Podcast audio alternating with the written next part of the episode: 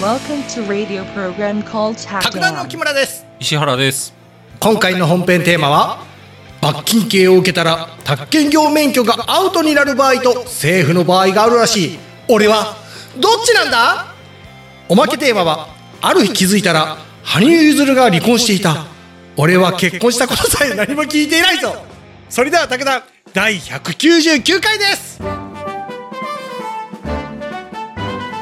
収録日が2023年の11月24日ですね199回今日はね、はいあの宅建業免許宅建業免許ですね宅地建物取引士の資格じゃなくてはい宅建業の免許ですねあほうほうほのうほうまあ宅建業の免許ってはいえっと、会社で取れるし、個人事業主としても取れるんですよ。だから木村んさん個人として、事業主として、まあ、屋号としては木村不動産みたいな。うん株式会社木村不動産を作らずとも、まあ、免許は取れると。なるほどね、うんでこの免許取って宅建士が一人おりゃもう売買できちゃうんだあ、そうですね。そうそうそうそう。へうんまあまあ、あのーそんな感じ。あ、なるほどうね。ん。まあまあ、だから木村さんが宅建士じゃなくても、免許取れるし、ただまあ免許取るのにその専任の宅建士はいりますけど、ああ、で、この免許が、うんあの、宅建業者としてふさわしくないとみなされた場合には、うん。宅建業の免許を得ることができないと、誰でもはダメなんですね。これね、あの記事ね、スタケンブログから行くんですけど、うん。うん、例えばね、うん破産した人で、破産してまだ復権を得てないと。はうんこれ今も日問題出ないんで、軽くいきます。あの、出るのと出ないのがあるんで、あそこうなれんだはもう軽くいきますけど、はいうんそれはダメですよと。あとはね、うん心身の故障によって宅建業を適正に営むことができない人とか、まあこれへねえ、あのー前は制限行為能力者って規定されてたけど、はい。うん。まあこれも今日出ませんから軽くいきますけど、はい。そう、そういう心身の故障の人ダメです。まあ確かにね、うん安心して預けられないから、うんうんうん。高いから、物が。そうだねう。ん。まあ、心身っていうのがどこまでのありかがわからんけどうね。ん。まあ今日出ないんで、もう、ここら辺で。はい。で、あと、今日出るとこで言うと、一定の刑罰の対象となった場合、えこれでね、あのーや、あのーダメな場合があるんですよ。マジでうん。で、刑罰って何種類か種類あるんですよね。木村さんも結構詳しいかもしれないんですけ ど、あのーじ実体験をもとにする。一番勘違いするか、ら一番重いのが、 はえ。っと、死刑ですね。あ、そうだね。あうん。うん。死刑になったらもう免許受けれないですわ。そりゃそうだね。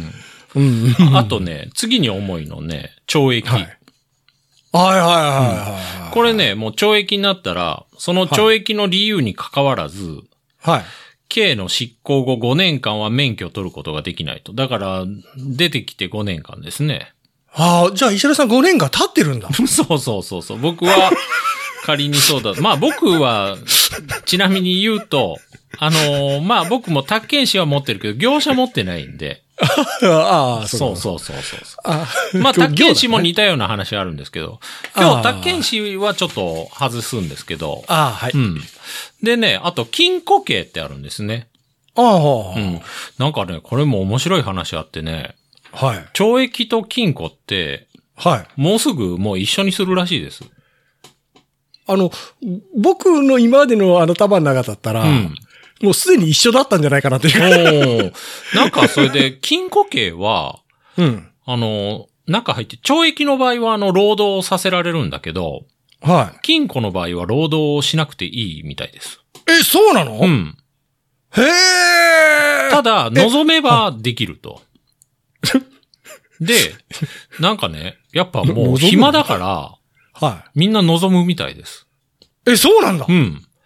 で、なんかね、禁錮って本来は、はあの、政治犯とか、た内乱罪とか、公務執行妨害のような、もうはいはい政治的信念に基づく犯罪に関しては、い。はい。金庫にしてたと。それなんでかっていうと、はあはあ犯人の信念と名誉を重んじて、はあだからそれで刑務作業に服させるべきではないっていう考え方があるみたいですよ。へでも、もうなんかみんな暇だから、え。うん。金庫の、今それで金庫なるのも、うん。そういうんじゃなくて失火とか過失障害とか、はいはい、はい。あと自動車運転致死傷、致死処罰法違反とか、はあ、はそういうので、あの、金庫になる場合あるけど、あ、うん。金庫になっても、あの、暇だから、あのー、刑務作業やらしてくださいみたいな。あと、刑務作業やってたら、いくばくかの、あれも出るんで、まあ、本当安いみたいですけど。まあまあ、給料みたいなのがあるようねん、、そうそうそうそなるほどね。う。うん。で、こ、もう、拘禁刑ってなるらしいですよ。もうすぐなるみたい。収監される場所は一緒なんだ。それって。どうでしたちょ、ちょ、ちょ、聞き方おかしい。木村さんの時は。ちょっと待って。それ、聞き方どう、はいはいはいでしたっておかしいやろ。はい。どうなんでしょうね。うん心配ですよね。いや、心配で、心配しないけど、はいはいはい。ならないから。はい。で、まあ、ここまでは取れないんですよ。とにかく、刑の執行後ああ5年間は免許取れないと。でね、はそれより軽いの。はい罰金刑ってあるんですね。あ、はいはいはい。罰金刑はね。これがね、また面白くて、はあの、面白い罰金刑でも、い。はい。罰金刑食らったら、はい。その、宅建の免許取れる場合と取れない場合があって、ほうほうほうほう。あのー暴力系の犯罪とか、はい背任罪とか、は宅建業法違反で罰金食らったら、い。はい。うん。それは免許取れないんですよ。へやばいじゃかあ知らずら。独立できんじゃん。でも、はい過失傷害とか、はい。あ過失傷害ってだから、わざとじゃなくて怪我さしたとか、あ、ああ、ああ。とか、道路交通法違反ああ、でこれ身近だよ罰金刑ね。にな道路った交ら通法違反もね。はいうんそれは、あの、免許取ることできると。うーん。それが、なるほどねで、うんた、あの、ガンガン出るんですよ。問題で。ガンガン出るんだ。ガンガン出る。これやっぱ出しやす いから、そうなんだうね。ん。これちょっと行きましょうか。はいえーっ、とね、問い、令和5年に行われた宅建試験の問い29で、はい。えーっ、とね、選択肢の3いきますわ。うん。宅地建物取引業者である個人 C が、うん。宅地建物取引業法の規定に違反したことにより、うん。罰金の、罰金の刑に処せられたとしても、C の免許は取り消されることはない。丸か×かっていう問題で分かりそうです宅地建物取引取引業業法法の規定に違反して罰金になったんですね。これ罰だろそう。あだから、これは取り消されるんですよ。うん。うん。そういう問題が出ます。あ、なるほどね。うん。あともう一個行きましょうか。じゃあ、はい選択肢の2。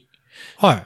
宅地建物取引業者 B 社の取締役が、はあのー所得税法の規定に違反したことにより罰金の刑に処されたとしても、い。うん。 B 社の免許は取り消されることはない。これはね、取り消されないんですよ。所得税法は OK。宅建業法はダメだけど、いや、ちょっと待って。そこら辺で分かれ、うん、そこら辺が分水嶺なんですよ。はい。これ、今、消されることない。これ間違ってるじもゃうん一と個思行っきたらましょうか。選択肢のはいき1も行きましょうか。ちょっとこはいはいれは、いあんま、冒頭の方ね、気にしな、気にせずに進めてほしいんですけど、 あすいません宅地建物取引業者 A 社の使用人であって、まはあいこれ、要するにね、あのー支店長みたいな感じですわ。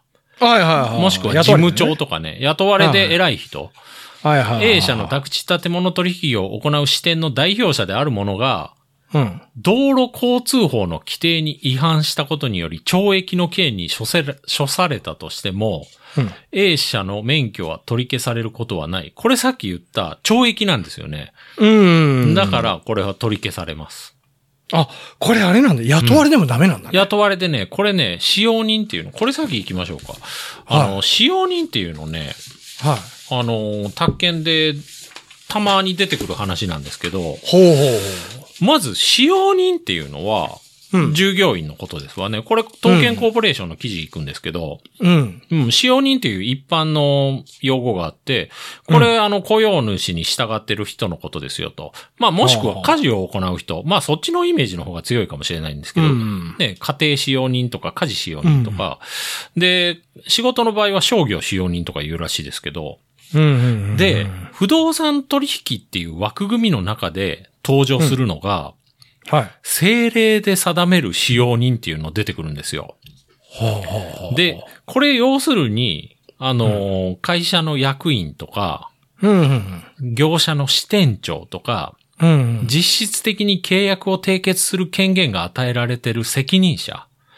これが政令で定める使用人となると。こんなのもうね、宅建の勉強してるときね、はい。もうなんか流すしかないというか、あーもう、もう政令でぼとかもうどうでもいいってなるんですよ。で、実際、 もう問題出るときは政令で定める使用人としか出ないから、ここの政令で定める使用人が誰かっていうのを、もう理解する必要はないというか、もうそんな暇もないんですよ。なんかあれだね、うん深掘りすればキリがないって感じ。そうそううそうなんですよ。で、まあーあこれふ、深掘りすると、その政令って何っていうと、うん。宅建、宅地建物取引業法施行令のことなんです。それが政令なんですけど、ほうほうそこ。に定められてて、まあ事務所の代表者であるものとするみたいな感じなんですよ。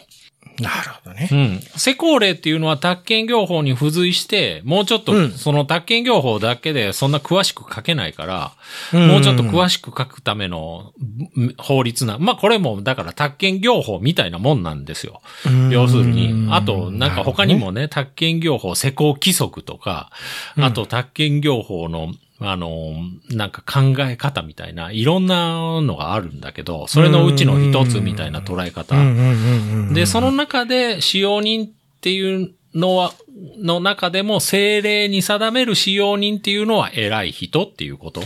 なるほどね。宅建業者の中でも偉い人と、政令使用人っていうか、その偉い人を置いてくださいよっていうことになってるんですよ。事務所、うん事務所には。うんうんうん事務所には必ず偉い人がいるから、うんう。うんん。それがないと事務所開設できないんで、で、その事務所の偉い人が、うん。さっき懲役になったんですよ。やっちゃった。やっちゃったと。そしたあら、ああの、もう一緒に免許まで取り消されますから、はあ、営業できない。営業できない。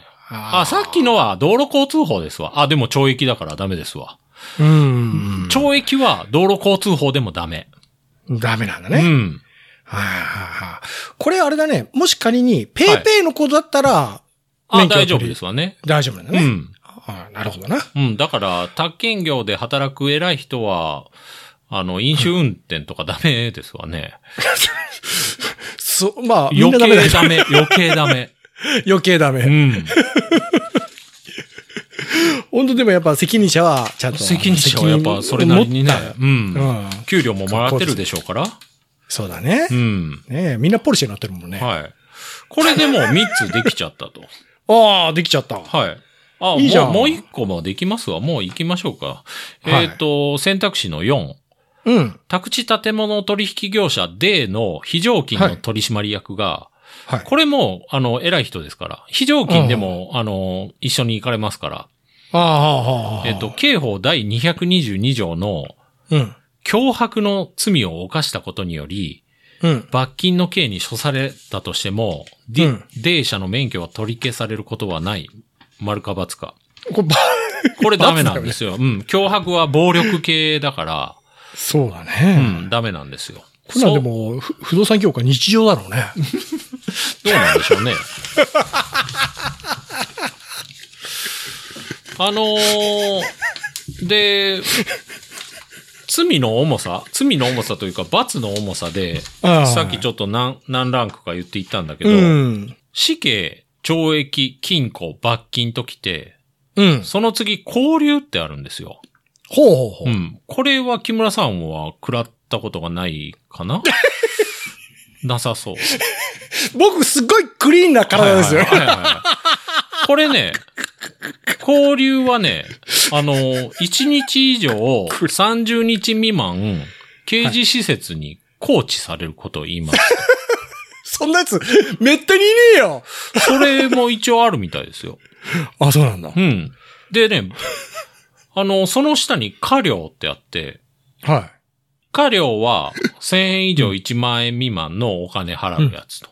たなるだほど、罰金もい。うん。 1万円、罰金は1万円以上なんですよ。うんうんうん。ただ、軽減された場合は1万円未満もあり得ますみたいな。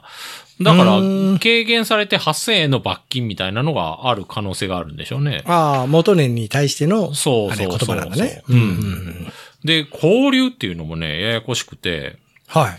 あの、逮捕されて、はで、警察に捕まってる間も交流なんですよ。でもそれ漢字が違うんですよ。あ。 交流は交流でも、交流違いかそうそうそうそうそう。あのー刑事罰としての交流は、手はい辺の項なんですよ。これ、こだわるとか捉えるっていう字なんだけど、はいはいはいこれ手交流っていうらしくて、はで、け、あのー警察に逮捕されて交流されるのは、い。は鍵交流っていうらしいです。い。へえ。あのー曲がるとか区切るっていう感じなんですけど、はいはいはいはい。あの、なんか、つ、包み構えにカタカナの無書いて、うん交流ですわね。あの面、白いね。手交流は、1日以上30日未満の期間、刑事施設に収監することです。だからこれは裁判終わってでしょうね。じゃあ君交流だよ、みたいな。あで、鍵交流は、あ、で、うん手交流は執行猶予つかないらしいですよ。あ、そうなんだ。うん。もへう、ーあの、裁判で有罪になって、うん。うん、あのー交流ですってなったらもう絶対なると。はあ。で、や労だね。務義務はないらしいです。あ、そうなんだう。ん。その、石原さんまたあれ調べてほしいな。あの、その、交流されてる時にみんなどういう風に過ごしたの かって。あの漫画がありますよね。うん。実体験も元にね、なんかね。あのー漫画で壁の中とかいう漫画なかったですかね。拳銃作って逮捕された漫画家が、その実体験、あの、懲へー懲役の実体験の漫 画。すごいね。まあ、それまたリンク載しておきますけど。はあ、、はいいいね。うん。あとね、うん。鍵交流は、はい。刑罰じゃなくて、うん。逮捕された被疑者が、うん。あの、証拠隠滅などする可能性があるときに、逮捕された後、刑事施設で身柄を拘束しておくことああ、です。なるほど。だから、基本は、あのー取り調べの時は、うん。あのー家帰れるはずなんだけど、うん。でも、被疑者が逃亡とか証拠隠滅するかもしれないからっていうことで家帰れなくなるんですよね。ああ、なるほどな、うん。だってまだ。ね、あのー被疑者の段階だったら、うん。あの、やったかどうか確定してないから、うん。それなのに身柄拘束されるっていうのはね、本当はうね、うん、ダメだけど、はういん逃げたくなるようね。ん。そうそう。いや、自分やってなければ逃げる必要もないし、うん、そううだん、ね。うん。はい。まあ、こんな感じですね。今日の、はいまあ、これだけです。これはもうあれだね。なんか、ちゃんと知っとったら、もう全然余裕で答えれる系で、そう落としちゃいけないやつ。そうここ落としちゃダメでしょうね。で、あー本当は、あ、これもうちょっといくと、はい。あのー本当はね、もうちょっとややこしいとこもあって、はい。あと何らかの理由で免許取り消しの処分を受けた場合とか、はあそれはね、結構ややこしくて、不正な手段で免許取得したり、業務停止中に違反を重ねたり、まあ悪いやつだなって思うんですけど、 あとげ業務停止に至った自由が特にひどいひどいとか、はいはいはいはい。そういうの結構細かいけど、今日やらないですけどね。あ、わかりました。うん。あとね、あの、業者もね、未成年者でも業者になれるんですよ。え、そうなのうん。ただね、あの、ほ法定代理人が必要なんで すよ。大人の。そっか。はいはいはいはい。で、で、その法定代理人が結核自由に該当した場合、免許が取り消されます。あじゃだあから石原さんの子供たちは。そうそうそうそう。もし不ね動産、法定代理人になる場合は気をつけなきゃいけないと。そうだね。うん。 あとは役員等が結核自由に該当する場合と、まあさっきちょっと言ったんですけど、結核者のいる会社は免許を得ることができないと。それ役員と政令使用人、さっき言ったね。うんうんそれがいいたらダメですよと。あと、まあ、暴力団員等の極悪人に該当する場合もダメですよと。はいはいはいはいはい。あれってあれ、法律で指定されるのかねその個人。この人は暴力団員だ。あ、そうでしょうね。あうんの、指定暴力団っていうのがあるんで。うん、なるほど。 あとは、事務所に定められた人数の宅建士がいない場合は取り消されますよと。そりゃそうだ。うん。あとは、まあ、虚偽の申、申告、申請に虚偽があった場合とかね。はいはいはい、はいそういうのが結核自由。結構結核自由も覚えるとこ多いんで、まあとりあえず今日やった話だけ覚えといたらね、うんうん、そこにこれ肉付けしていくと。これ取り上げられた業者ってさ、はい。なんか発表みたいなのあんのあるある、ありますよ。マジか。うん。あの、検索したら出てくるから。まあ、それがこの間のね、迷惑電話の時に調べましょうとか言ってたのが、それなんですけど。へえ。その取り消された業者って、じゃあそうやってさらされるし、信頼はすごい、で失墜だね。そうそう。そそれの業者の役員がいたらダメとかいうのもあるんですよ。はあ。あと、なんか取り消されそうな時に、はい自分から、あのー、会社畳んだ人は、うん。駆け込み営業みたいな感じと取り消されたらやばいじゃないですか。そうだね。取り消されたら5年間できないから、でも駆け込み営業でも5年間ダメとかあるんですよ。まあそれはまたあの教科書でね、皆さん自分で見てくだ さい。今日はやらないんで。へえ、駆け込み、じゃあ結局、あれだね、株あ、取引やみべたいなえやべえってねなって、そう。そう株が明日0円になるもう今のうち売っとけみたいな感じは、うん結局取り、インサイダー取引だみたいな感あ、じでそ捕うまそっうちゃうそみう、たそいんな。な感じ。うん。なるほどね。まあまあ、そういうのが多かったんかもしれないですけどね。そうだね。いきなりじゃなくて前もってあるもんね、んそういうのってね。はい。なるほどな。はい。これで面白いな。おまけに行きたいと思います。はい。なんかね、いつの間にはいか、羽生結弦がね、離婚したっていう話が入ってきて。早かったよね。うんなんかね、うん、結婚したっていうのも僕、報告受けてないけど、とか思 って。譲るから はい。何も電話してこんかったな、と思ってね。 ?LINE も入ってない。はい、何も入ってない。入らねえよ。はいはい。これちょっと日刊現代デジタルの記事いくんですけど、うんあのーそれでもう SNS で離婚をめぐってなんか論争が過熱してると。はうい。ん、なんか、その、うん羽生結弦のツイッターによると、うん。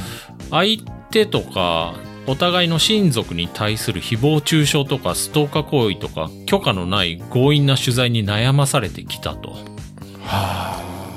で有名税だ。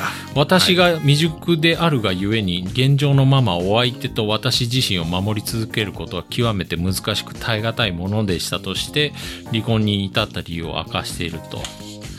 そしたら、まあ、ツイッター上とかで、あの、うんマスゴミの取材を規制しろとか、はいはいはプライバシーを暴くのが違法だろうとか、い。うんうんうんうん。あと上沼恵美子も、あのうーん。責任を感じたんでしょうねとか、な んか、何ま彼女何それを守れないことの責任を。はジャーナリストの江川翔子あ。うん。がノートでちょっと記事書いてて、はいはい。これが結構面白かったんで、うん。うん、これをいいこうかなと思ってね。はい。えー何っですかと、羽生結弦さん離婚発表をめぐるモヤモヤ3つっていう記事で、これもう今回のこの件もね、すごい両方の見方があるんですよ。うん羽生をこう擁護する見方もあれば、う。うんん、どういうことっていう見方も、まあ、江川さんはどっちかというとどういうことっていう感じなんですけど、うんうあの、もやもやしてると、羽生さんの離婚で、うん。えっと、まず3つもやもやしてて、まず、ず誰が何をしたのが問題なのかっていう事実関係が判然としてないと。なんか羽生さんはその許可のないしず取材とか、うん、集団ストーカーみたいな感じがあったって言うけど、うんそのなんか様々なメディア媒体が来たって言うけど、そもそもそれは何だったのっていうのは言われてないと。うんうんうん。でそれマスコミなのかそれともなんか YouTube とかでの発言が問題だったのか、そういうのもよくわかんないと。うんうんうんで、誹謗中傷とかスストーカー行為と、うん許可のない取材や報道っていうのを並列させてるけど、うんそれもちょっと状況がよくわかんないと。うんううんんで、ストーカー行為と誹謗中傷と取材や報道って全然違うものですよねと、3つ。それ並べてるけはど、あはあはあはで、あなるほどねうん、もし行き過ぎた加害をしたメディアがあるんなら、うんその名称とか具体的行為を明らかにした方が良いんじゃないですかと、まあ何す誰に何されたっていうのを、うんううんうんん、全然それ出てないから、うんうんううんん、これはまあ本人しかわからないことだけどまあ僕もね実を言うとそのニュースを見た時に、うん、まあ結局結婚したってことがまあねお互いに好き同士で愛し合ってる結婚してるじゃないですうか、ん、でそういった外的要因で別れるっていうのはなんかすごい寂しい 辛いことだなと思 ってねさ寂しいっていうかはい、いいですよ、いいですでよ。はい、うはん、あの、うんどう言ったらいいかね、それだったら2人でちゃんと考えてね、い。うん。あの2人で入れるような答えをとか、うんうんうんうん。あーうんこう考えていく方がもっと大事なんじゃないかなって、そのうん、だから、もしかしたら裏に別の言葉あったんじゃないかなっていう、ちょっと部分を考えてしまいますそうよですよね。ね。もやもやしますよね、ほんま。もやもやする、うんあの結論の出し方がちょっと違和感があった。うん。うんちょっとこの江川さんのもやもやに行くと、はいあのーなんか許可のない取材とか報道が悪だったっていう風な、あの言説も飛び交ってるけど、うんそもそも取材取材とか報道って許可いるんですかと。ああはあはあはあで、まあ、 記者会見とかやってもらうんなら本人の許可もちろんいりますよと。うんで、ただ、あのーまあ、メディアスクラムの問題もあると。だから、羽生さんのとこにバーッといろんな記者が行って、はいかなり強引にコメントを求めたり、まあ、これは確かに問題ありますよと。ううん、んだから、あの、メディアの側も、あうの、ん記者が協議して、あうの、ん代表者で取材するから、あの、取材受けてくれませんかとか、うんそういうことも言ってると。うんうんうんただ、まあ、そういうのも、だから、これすれば間違いないっていう正解はないと。うんうんでやっぱね読者とか視聴者の知りたいっていうことに応えながらうんあの取材していくっていうので工夫してると。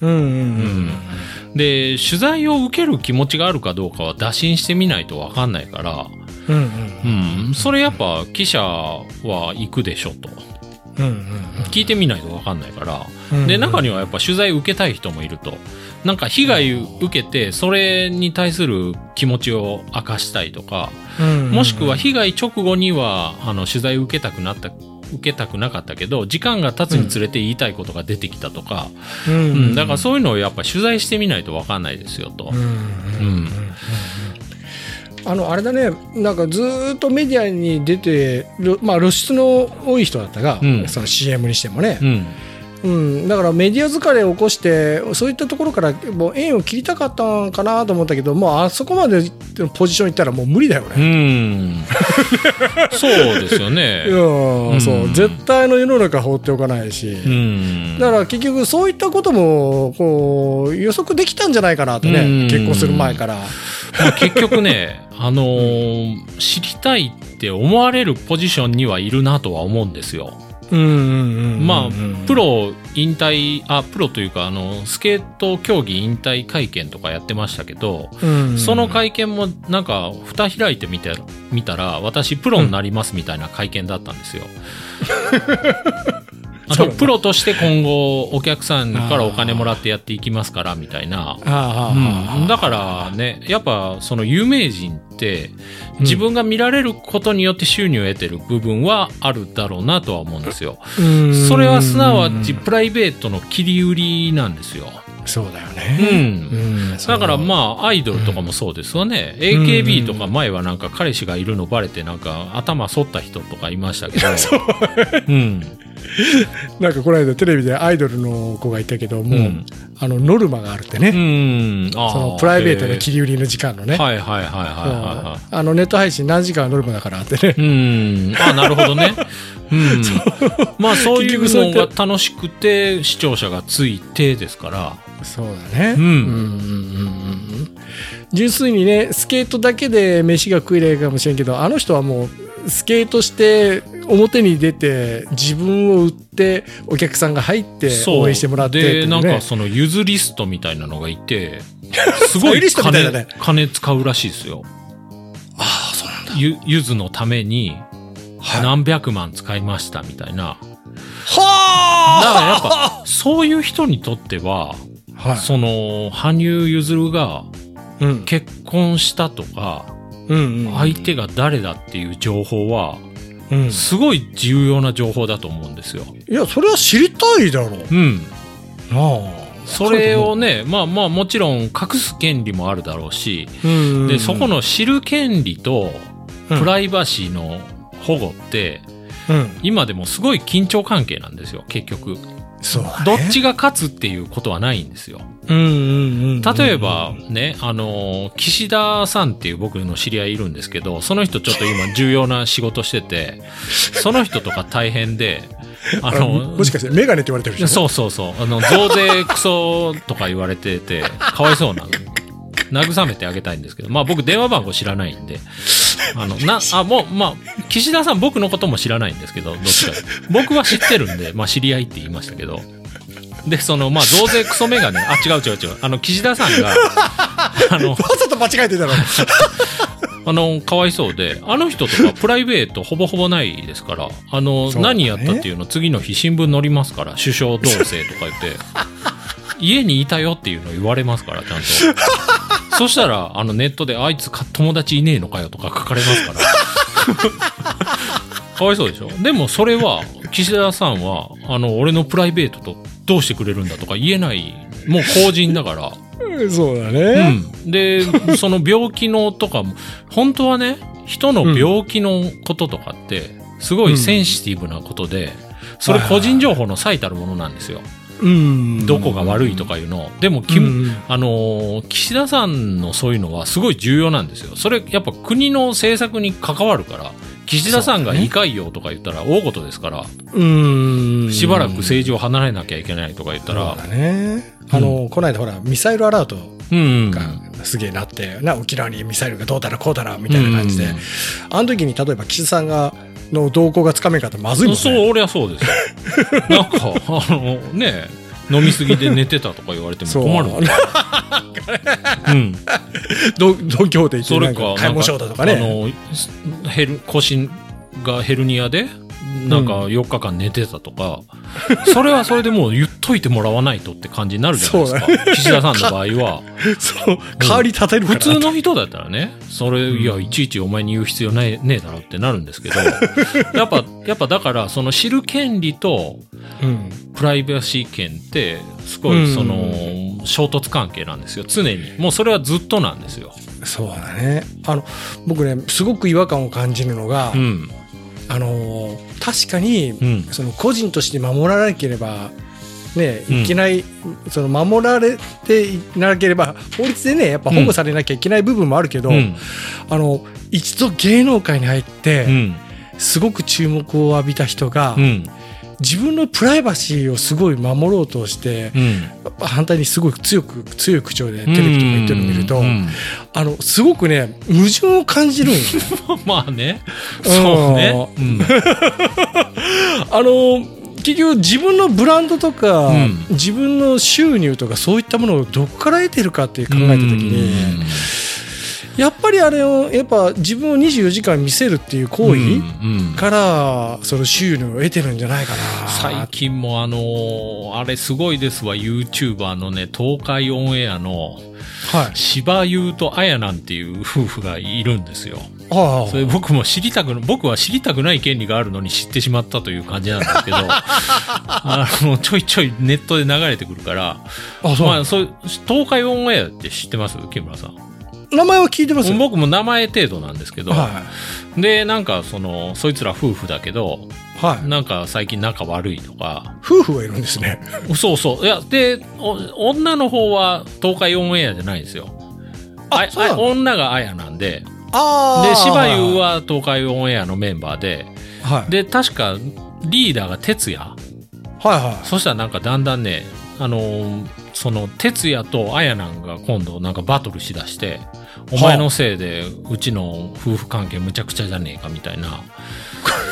そうしたらそのうちなんか、実は過去に哲也とあやなんには関係があったとか、なんか実は、て、てし、しばゆうとあやなんは実はあの、お互いに、あの、セカンドパートナーがいるとか、なんかね、全然知りたくない情報がどんどん入ってきて、あれはまさにね、切り売りの、もう、押し売りですよ。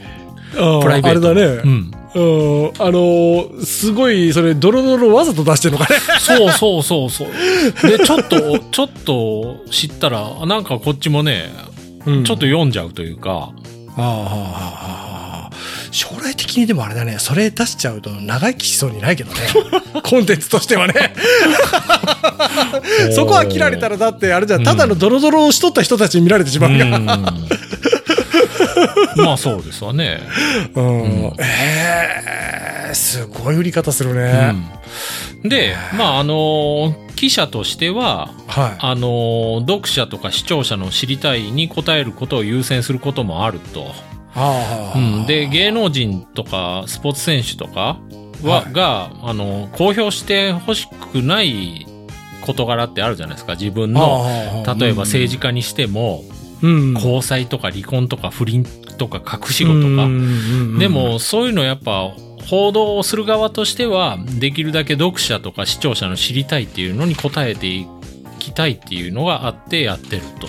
まあ江川さんもジャーナリストなんで、うんうんうんうんでそのやっぱ知る権利っていうのも非常に重要ですかああ、まあら、うね。ん、まあ、あの強引な取材とかね、うん相手をそう深く傷つける行為っていうのは良くないけど、うんやっぱ知りたい願望って誰でもあるよね。そうでそのやっぱ民主主義でし知る権利ってもうんうあの根幹ですから、あうんーまあそのどう言ってかね切り売りをしてるけど、うん、それでもあの自分のプライベートを守りたいっていうんだったらある程度の線引きとその距離も置かなきゃいけなかったんかなって思うんよだからもう競技だけに専念するとかうんうね,、んうんうねんえそうするとだいぶ違ったんかあなあとそ思れうはんだけど違いますわねうん本当ねそうあの子も演出しちゃったからね自分をあの熊野プーさんとかねなんかようわからんですけどそうだね、うんあのすすあれだろ滑った後にもうそうそうスケートのリンクあリンクに埋まるぐらいあ熊野プーさん投げ入れられフてァンあれ買ってるでしょあれそうだねあれ23万するでしょ多分あんなでかい熊野プーさんあれでも喜ぶのはディズニーだけデだィよズニーですわ本当に羽生結弦は嬉しくはないそんなに、ね、いや嬉しくないと思うよ、うんあんなにあっても困るだけだと思あうでもよあれあれにこう1万円とか入ってるかもしれないですよね首輪のとことか にあのなんか歌舞伎とかのねおひねりみたいな感じで歌舞伎とか大衆演芸とかねうん大衆着のあの千円札がネックレスになったやつそうそうそうたくさんあそうそうそれそれそれ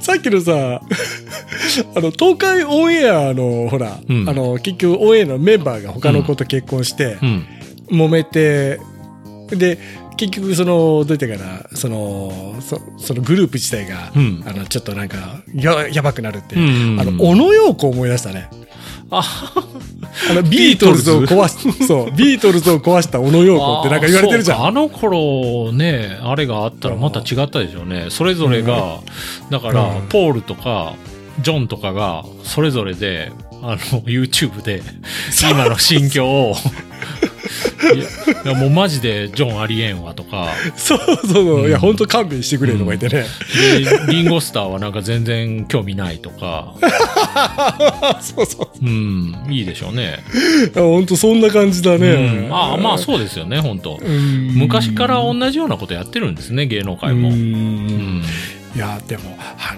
生結弦の件は僕の中ではあの2人でちゃんと話をして本当に好き同士だったら一緒にいた方がいいと思うよって本当に好きだけど別れるっていうのはなんかなとは思ったねうん。あの、もやもやさんが、それ、同じようなことで、 あの、いきなり離婚って唐突ですよね、と。 そうだね。まあ、相当に辛い思いしたのかもしれないし、なんかメディアの加熱取材とか、うんストーカー行為に及ぶ者がいいたりしたのかもしれないけど、うんそれはちょっと弁護士とかのプロに相談して、うんで、それでちょっと自分たちの生活を守るっていうみ道もあったんじゃないですかと。で、このメッセージの文章自体読むと、うん。あの自分の妻のことをずっとお相手って呼んでるんですけど、はあの多分このメッセージ自体プロの手入ってないですよと。あはあ普通そうういう呼び方しないと外部に発信する分んうんで、うんそれだけ羽生さんも動揺して混乱してるんでしょうけど、うんそれならば余計そのプロの助けを借りた方が良かったんじゃないですかと。うんうんうんうんうんうんで、今からでも遅くないと思うから、適切な弁護士を頼んで、うんあの、どうしたら二人が人生より幸せに生きられるか考えたらどうですかと。うんうんそういう提案。ううんうんうんん。あのもしかしたらあのどういったらいいかね二人の間にあ二人をこう見守ってくれたりアドバイスをくれる、うん。いい大人がいたとしても意見を傾けれるような余裕がなかったかもしれないね。ねうんまあ、こそうですよね。意見を聞けれるうねうんん。まあ、僕に電話してきてくれたらね、だいぶん違ったんですけどね、今回はとりあえず、宅建士受けろって いうね。そうそうそう。いつまでもジャンプできねえだろうって。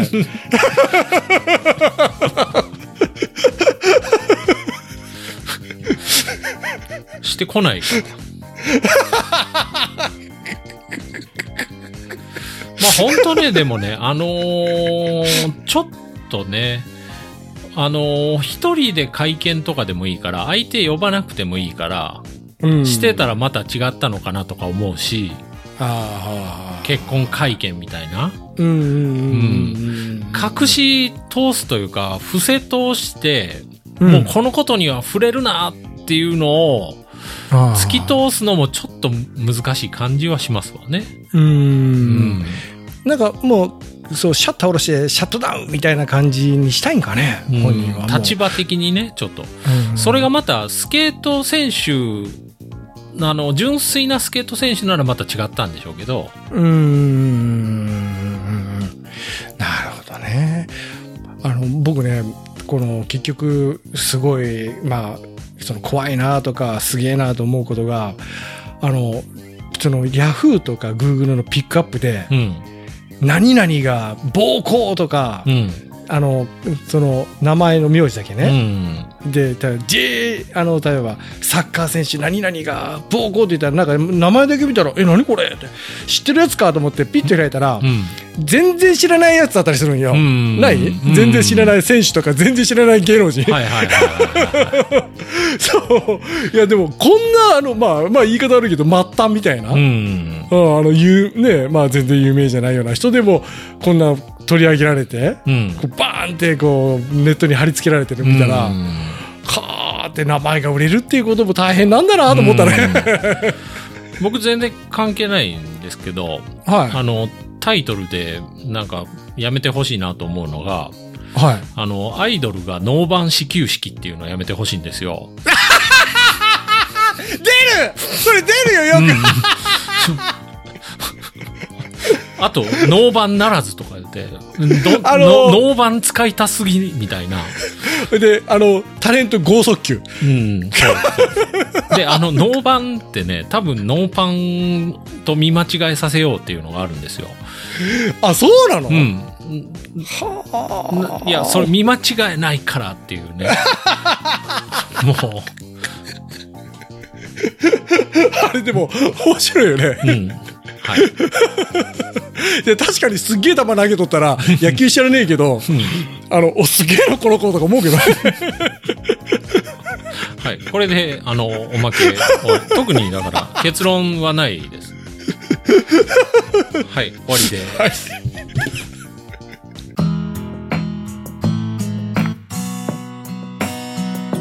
と、お便りをいただいてまして、おおってびっくりした。のんりがとたうございんまさすんから、のんたんさんという方からいただきました。はい、ありがとうございます。えーっと、読みます。はい、じゃあどうぞ。石原さん、木村さん、こんにちは。こんにちは。いつも楽しい卓談をありがとうございます。あありがとうございます。去年の夏から1年間、マンションの管理組合の理事長をやらせられてました。はあはあ。阿弥陀くじで当たってしまったのです。決め方世帯数が500件近いということと、築年数が40年以上ということで、それはそれは大、いろいろあり大変でした。しかしその間、ただの理事だったら経験できないだろうことをたくさん経験できました。はあ、前向きだね。せっかく苦労して経験したことを肥やしに何か勉強をしてみようと思って、はマンション管理士の本と宅建の本を買いました。い。いや、すげえな。しかし、いざ勉強しようとすると、すぐ眠くなってしまいます。そんな中、Spotify で卓談に出会いました。おお。石原さんのイギリス人的なユーモアと、木村さんの笑いと外さないコメントが素晴らしくて、1ヶ月夢中になって全部聞きました。ええで、今、あ、で、気づいたのは、はい。雑談のところだけ聞いていて肝心の試験問題のところは聞き流しているということです面白いじゃん今改めて問題のところを聞き直しています最初は木村さんなんでそこまで笑えるのって思ってましたが今は私もつられて笑っていますこんな素晴らしい番組を無料で聞くのはもったいないので早くスポンサーがついて CM が入る日が来るよう応援しておりますといただきましたああ、ありがとうございます。あで訂正でね Spotify の履歴見たら全部聞聞くのに2ヶ月かかってましたと、ああ。で卓談に。に出会う前はムムックスタディ日本の歴史を時々聞いてましたとああ、でこれでちょっと広広瀬さん亡くなったっていうのね僕も聞いてびっくりしたん瀬ですさんねけど、うんうんうんうんムックスタディ面白かったですからねうんうん、あのね二人よかったよあうんの掛け合いもね、ねえうん大人な感じがねあのーあれで空気最感初がね、あのームックスタディ日本の歴史で始まってであのうー広瀬さんがはい今日はね大隈重信行こうと思ってるんだけど文吾は知ってるって言ったら文吾が「大隈重信は知らないっすね」っていうの が毎回なんですよ。いやあとね、うん、こういうのもよく言ってたよあのそれ聞きますってどあはいはいはい。文吾がね。そうそうそう。文文吾これわかるって言ったら。それ聞きますっていうのね。うん、わかるわかる。あれいいですよね。そういやーあのあれは本当ちょっとショックでしたね。いや本当ね広瀬さん50ぐらいですから。若いね、で、本当あれ、ムックスタディ始めて1年ぐらいで、うなんか、なんかちょっと長期間休みますみたいなのが入ったんですよ、1回う。んうんうんうん病気でとか言って。うんでも、でも、2ヶ月、1ヶ月か2ヶ月ぐらいで復帰して、うんうんううん、ん。あ、だからなんか大したことなかったのかなと思ってたんですけど、うんうんうんうんそうそうそう。あの最後の回聞きました、うん、最後の回。あの、あれは聞いたらいいですね、皆さん。あの、まとめやっててね。うんうんあの最初の冒頭のあたりでね、う二ん2人の、まあ、話、うんまあ、でやってきたこととかうん。で休みに入るね、うん広瀬さんの、まあ、話とか説明とかしてそしたら鼻をすすりながらうね、ん。話してるんですよ、うん。あれを聞くとね、んやっぱずーっと聞いてた人間からすると、うん。ってなりますようね。ん。ね、で終わった後もねあの結局この話あのエピソードというかあのトークはもうずっと残しますんでって、うんねで、ぶぶまあ、こさんすごいのがね、まあ、今でも、ムックスタディの再生回数とか、卓談のなんか100倍ぐらいありますから。あの、褒シめるセんじゃなかっル、たシセル孔明みたいな感じになってますから。い 生きる中発走らせるいけ。 そうそうそうそう。いける石原に勝てない、石原は勝てないみたいな感じですから。い褒 めるんじゃねえかったわ。そうしたわ。や、すごいですよ、ほんま、あれは。全然回ってますから。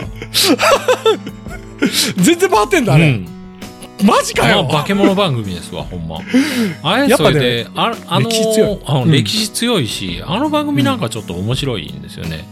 う。うんんあの、ほんでね、聞きやすいんよ。いちゃんと、その、一回ごとに終わっていくかそうそうそうそうそう。ら。うんで、あれほど力が入ってない、古典ラジオほど、なんか力んでないのがいいですね。あー、うんなるほどね。うん。あの、喋ってる人たちの年齢層、年齢層も10ぐらい違うもんね。ああ、なるほどね。 10とか15ねあれがやっぱりあの人間的なあれも出るけど、んあれはあれで違う味があるうん。うね。ん。うん、面白い面白い。両方とも、でもね、うん歴史系はやっぱねう、ん面白い。あ結論ちょっと結論ちょっとい歴史は面白い。歴史は面白いね。そうですね。